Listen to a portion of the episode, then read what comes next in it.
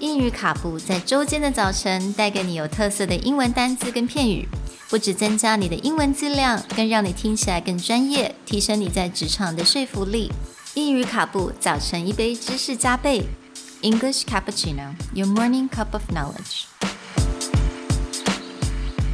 Good morning, everyone. Good morning. And welcome back to English Cappuccino. This week, it's all about endings, the finish. And we're going to start with something that you may see at the end of a lot of artistic videos, which is the French term fin, meaning finished or end.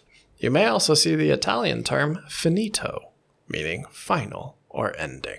These are spelled F I N for the French and F I N I T O for the Italian.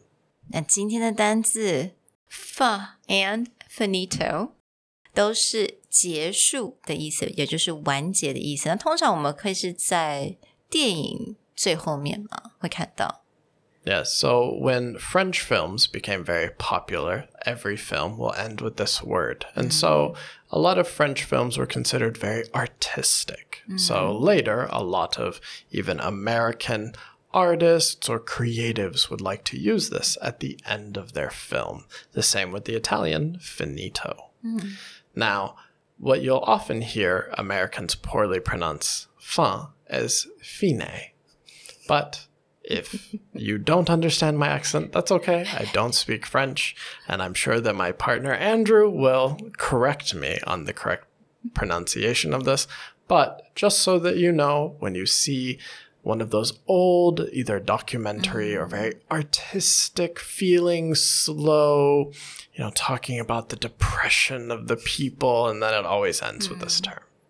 通常会觉得是那种黑白片，like a black and white Yeah. film. and Towards the end, you'll just see the letter F I N. Fun. Is that right? Yeah. Okay. Hopefully.